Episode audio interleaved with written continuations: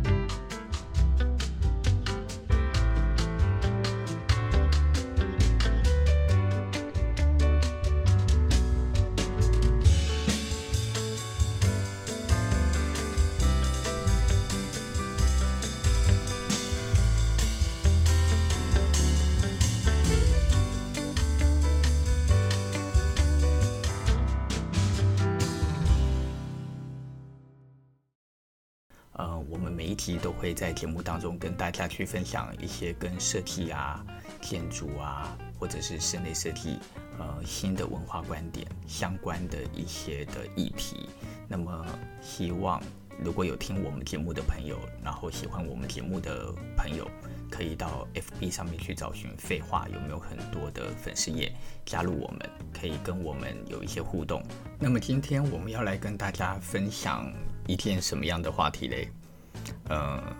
前一阵子我去看的声音建筑展，那我想有很多的朋友可能也有听我那一集的分享。那因为最近有很多的展览，最轰动的，我想应该就是奈良美智到台湾的个展了吧？啊、但是我们今天不聊奈良美智，我们今天来聊聊什么呢？呃，我最近去看了一个，应该所有人一定这辈子都听过。但是却不见得真实的去观赏过的一个展览，那就是波隆那世界插画大展。那么，为什么我要跟大家分享波隆那世界插插画大展？事实上哦，呃，今年二零二一年，也不过才是我人生当中第一次去看波隆那插画大展。那么，我觉得展览的确就是是一个非常有趣的事哦。嗯，你本来可能对一件事情不熟悉，然后甚或是你的心里会对于某些事情是有一个自己的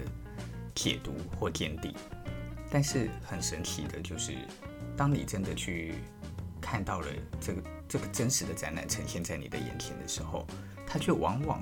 会打破你本来对于这件事情的认知。就像上一次我们在讲声音建筑的这件事也是一样。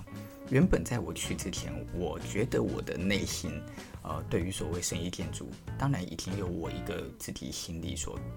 想象得出来的一种定义或者是认知哦。我去到了现场，看见了这么样的一个展览的过程里，我还是感觉得到，我心里的认知仿佛没有错，可是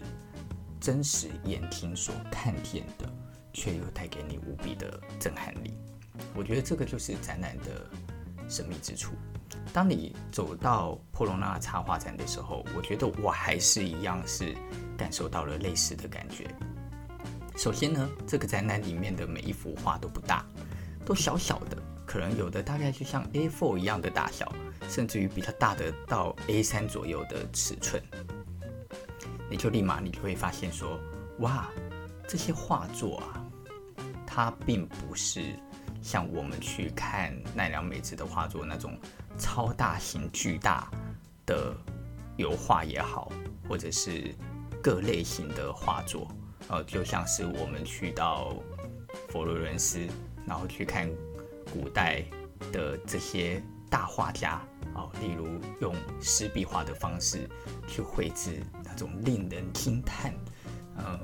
无比艺术性的。大壁画，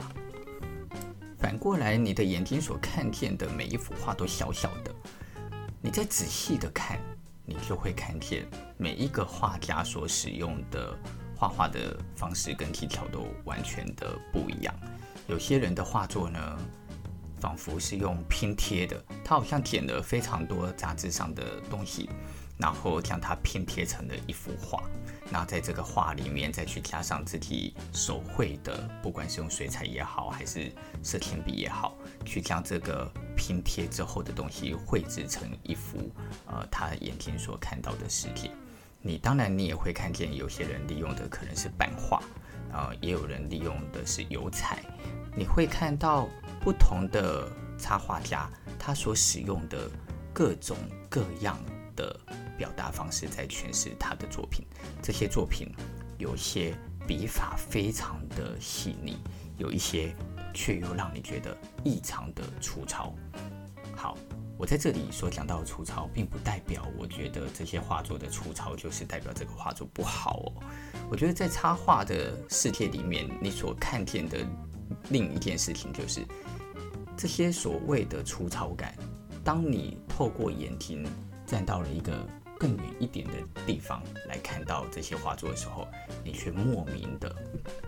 感受到了那一幅画作所要诠释的呃故事性跟力量。那么，为什么破隆纳世界插画大展里面的每一个插画家他所展出的都是五幅画呢？因为五幅画是一个最简单、最扼要的，能够让一个插画家用五幅画来讲完一个故事。也就是说，你在这五幅画里，就算没有文字，你也可以借由你自己的解读，来将这五幅画的故事给串联起来。我觉得这是一个，嗯，当然它是一个很简单的道理。可是当你亲眼的在现场所看见的时候，你仿佛在一个很短的时间之内看了几百个故事。我觉得这是一个很令人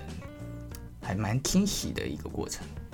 OK，讲到这里，我觉得我们就必须要稍微来聊一聊，呃，绘画创作这件事情，其实在这个世界上所诠释的方法，大概分为哪几类哦？那这个从我的角度来看，我觉得大概大致上是分为了三个类型哦。第一个类型是什么？第一个类型就是绘画。那么我在这里所讲的绘画，没错，就是你心里所想象的，都是单一篇幅的绘画。那么这种单一篇幅的绘画方法，从古至今一直以来，就是我们所看到的那些大画家们，他们所诠释艺术的一个最基本的方式。事实上，我们现在所看见的所谓的艺术。那已经是这近一百多年的所有人的一个定义，来将它给界定出一个很清晰的艺术价值。在古代，这些画家他们画出这些的大型的画作，或者是壁画，或者是他画一幅花，他画一个静物，他画一张椅子，呃，就像梵谷画，呃，他在讲述那些矿工工人的这些素描也好。事实上，这些画家们，他们都是在借由画作来表达一个自己看待事物的定义。所以，这些定义其实之所以它能够具有一定的价值，当然，绘画的本身会有所谓的技巧性，会有所谓的画家的人物性格所展现出来的特质性，也会有画家绘画技法所。延伸出来的历史的定义性，所以从人类历史刚发展的上古时期没有文字的情况底下，其实绘画本身就已经成为了人类沟通的一种形态，对不对？而这些形态慢慢的借由历史的演化之后，它变成了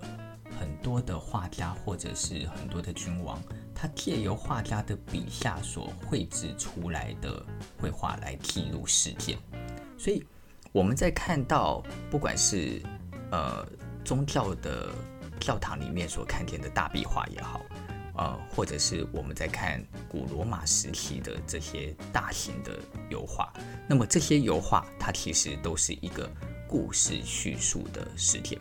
在那个时代的这些画家，他其实并不见得清楚自己是否叫做艺术家，他们被称为叫做画师，而这些画师所画的这些画，其实它所具备的定义，常常都是跟历史、跟政治有一定的关联，或者是跟宗教的价值有一定的关联。可是，绘画的本身本来就具有技巧啊，所以这个技巧是会产生演变的。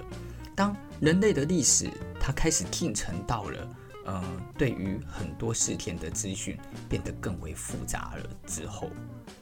那这个所谓的资讯更为复杂是什么意思呢？就有点像是我们现在都知道，现代人一天所接收到的资讯量，几乎等于古代人一辈子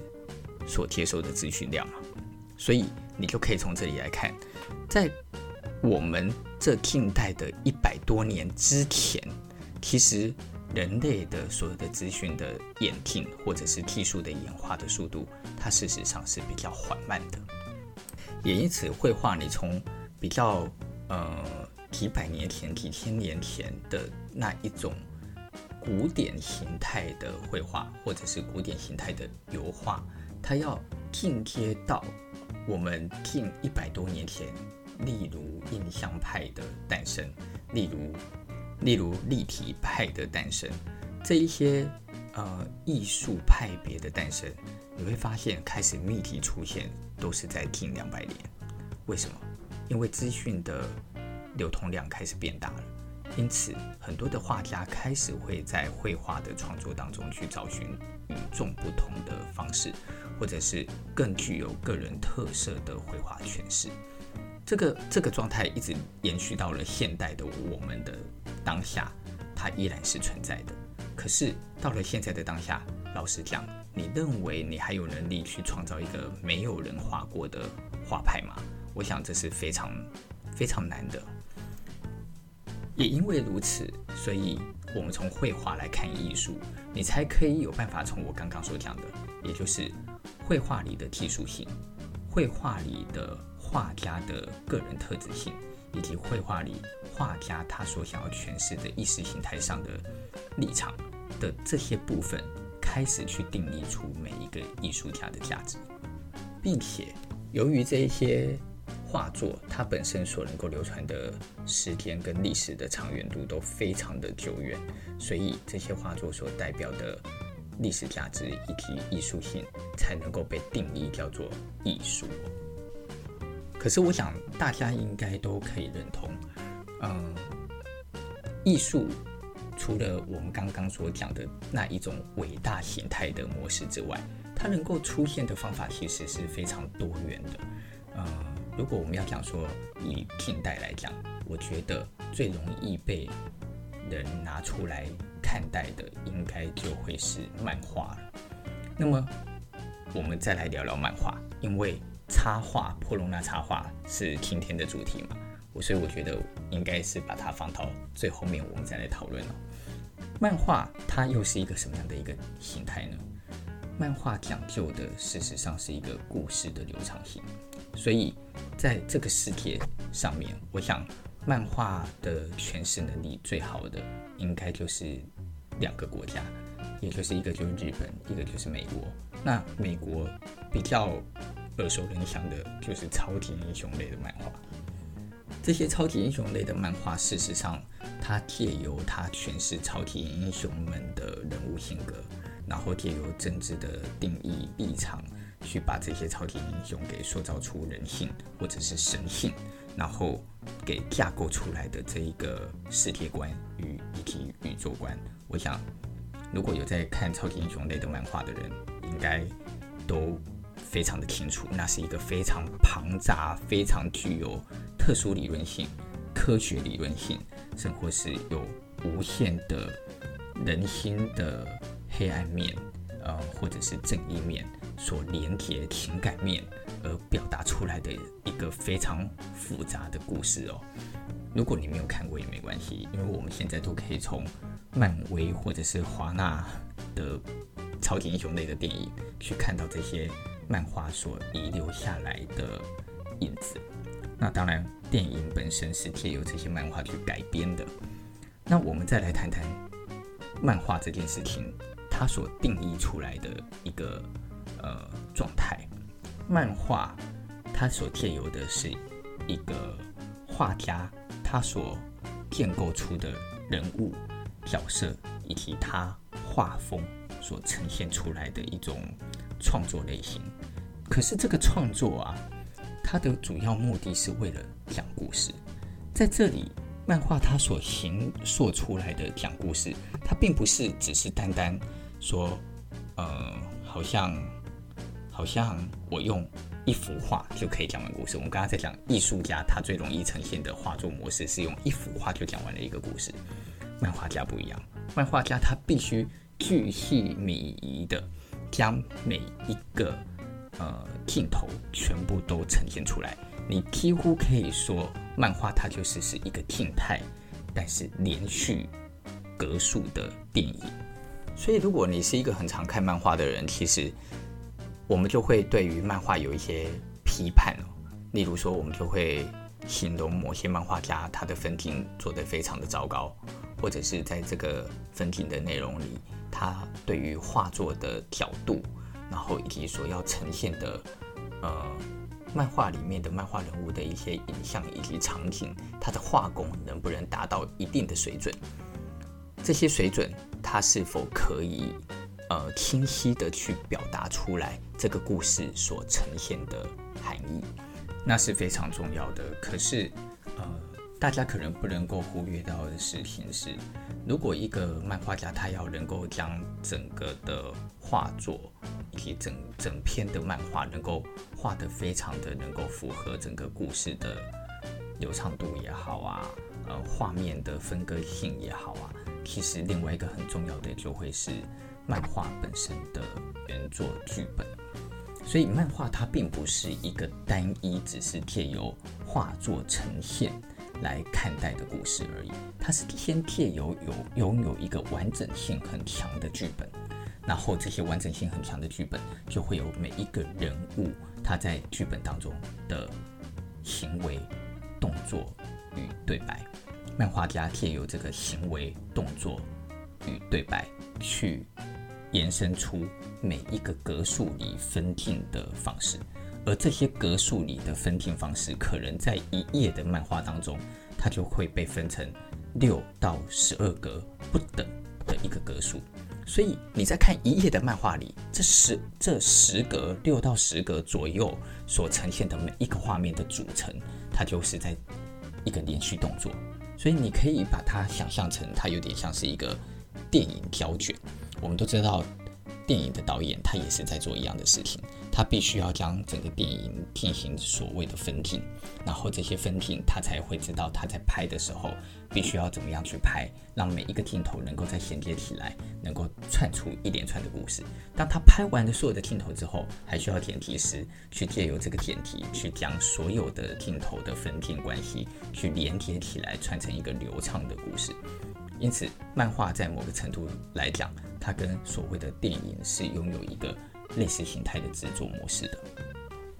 然而，漫画的本身最有趣的事情就是，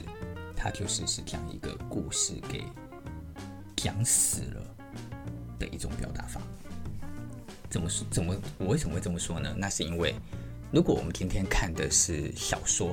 啊例如我在前几期讲谷崎润一郎。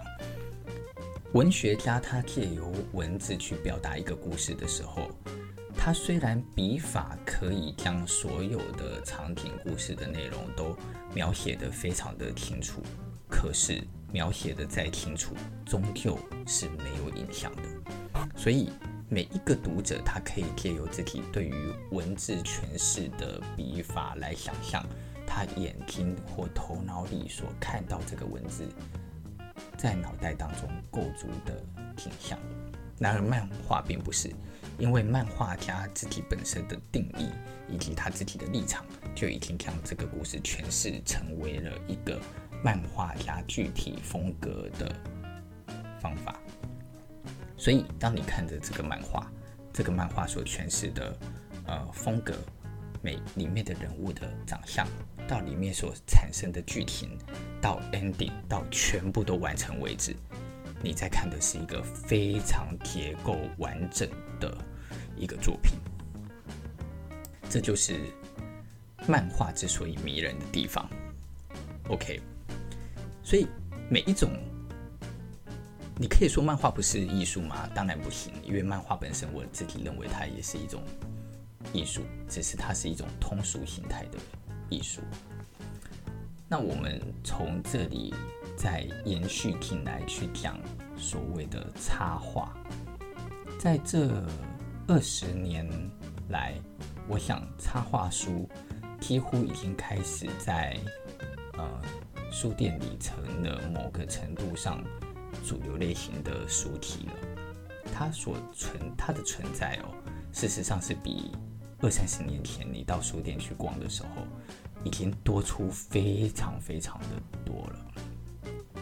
我自己认为这有几个可能哦。第一个是现代人对于小朋友的教育，因为我们都知道很多的图画书跟插画书都是为了小朋友而创作的，所以。这个插画书的需求，因应了现代社会，就是所有的父母都非常的，都非常的热衷于教育小朋友，所以插画书它所需它的需求量，当然就会产生明显幅度的增加哦。那么另外一个部分，我觉得是跟人们的阅读习惯也有一定的关系。我还记得在我大学时期到。到三十岁以前，我非常喜欢台湾的一个插画家，叫做吉米的书哦。那么吉米他所绘制的插画绘本，已经可以说，它就不是一个给小孩所看的绘本，它是一个给大人所看的绘本。所以在不管呃，他的绘本很有名嘛，例如《向左走，向右走》也被翻拍成为了电影。或者是月亮忘记了，我想有非常多的跟我差不多年纪的朋友，可能应该都一定都看过。你说这样子的一个绘本，它适合小孩吗？还是小孩一定看得懂吗？我觉得是未必的。那么从吉米，我们来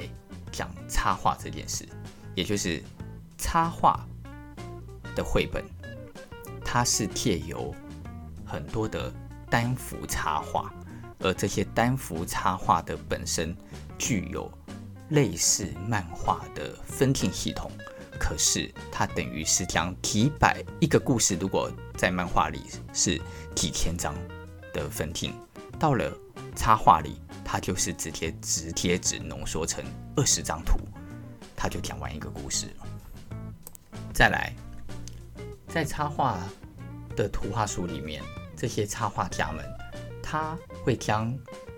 所谓的故事简化到最少。这个简化到最少的定义，就是他会将一个本来很厚实的小说，假设他要将一本小说画成了一个插画绘本，他就会将这一本小说原本可能是一万字的小说，浓缩到后来，让这一本绘本里的这一万字可能只剩下两三百字。他在这再将这两三百字去分别呃放放置在每一张插画里头，让每一张插画可能只有一两句话就可以表达这一幅画所要诠释的事。你借由二三十张的图，然后再来借由每一张图很简略的文字，你却可以仿佛将一本书给看完。这个就是。插画师或者是插画跟图画书之所以以具有魅力的原因，这个最主要的魅力是存在在哪里啊？这个最主要的魅力，它是存在于一种仿佛看见了，却需要你自己利用感觉去想象，利用感觉去体会。我觉得最大的关键在于体会。它让读者借由这些插画去体会一种插画家所诠释出来的情境，再借由筛选出的文字去对于插画产生更深一层的理解。OK，这个更深一层的理解，我必须说，它就是一个见仁见智的。当然，它会有一个大的范围的感觉，可能一百个人里面可能会有七十个人对于这一幅画的感觉会有一个类似形态的框架，例如我们都可以共同感受到某一幅画的哀伤，可是每一个人对于哀伤以及文字连结的见解却不一样。有些人可能看到这幅画感受到的哀伤是觉得是内心的，有些人感受到的哀伤可能是一个表面的，他没有对错。它就是要借由图画书去让每一个人对于插画里所呈现的状态，去产生完全属于每一个人不同的诠释。也因为如此哦，所以插画书它所能够涵盖的形态就变得非常的多元。有些插画家他是借由长篇型的大文豪的小说来改编成为。插画书，有一些人他是借由历史来改编成插画书，有些人是从诗歌来改编成插画书，有些人可能是从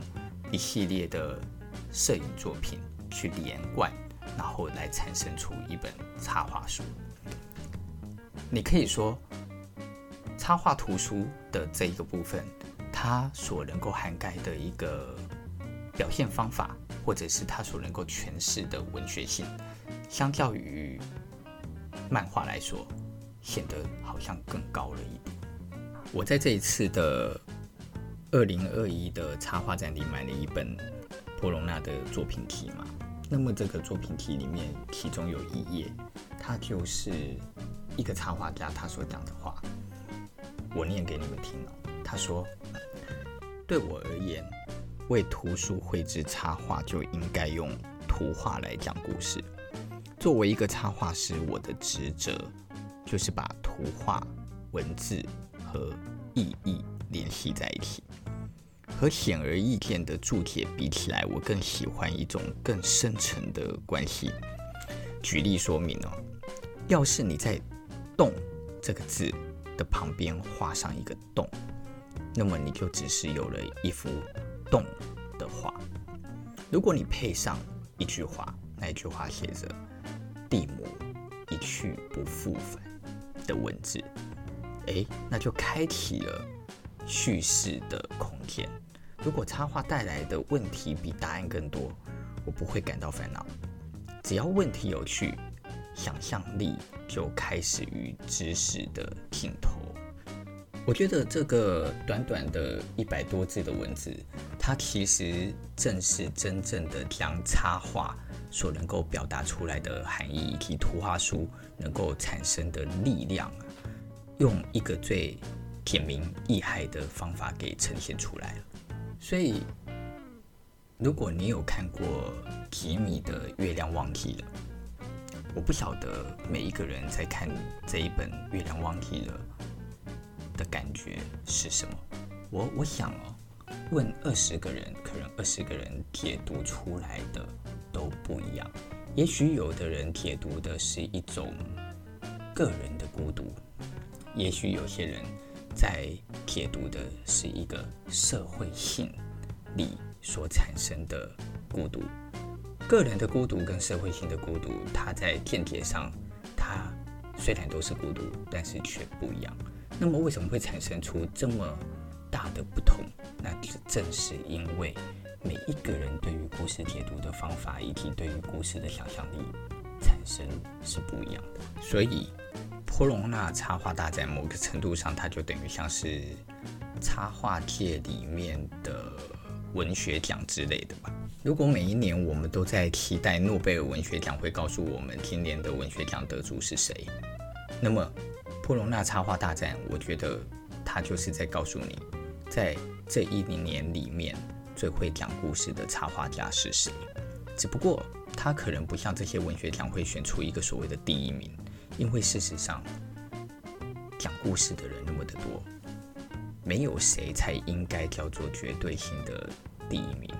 而波隆纳插画大战啊，它从开始的一九六七年到现在，已经将近四十，已经四十几年了，所以它所能够演。出来的一个最深层的力量，就是它成为了故事文化风格还有视觉视觉之间的具体还有互动。努力的要去将一个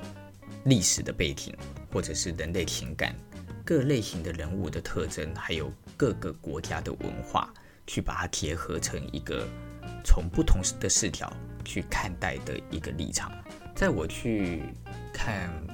展览的过程里，我自己有一个深刻的体悟，就是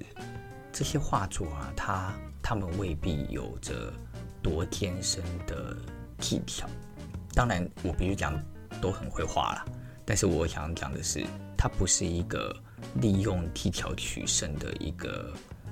的一种竞赛哦。反过来，他在这里面看待的更多是这些插画家他如何借由不同的诠释方法。去将一个故事的情感给抽出来，来让读者能够用最简单的方式去感受到这里面所能够蕴含的解读跟情感。这里是废话有没有很多？呃，我们今天的节目就到这里告一个段落。如果大家听了我们的节目觉得有兴趣的话，再一次的邀请各位到我们 FB 的废话有没有很多粉丝页去帮我们按一个赞，然后分享我们的节目给你们身边的朋友。我们下一期再见。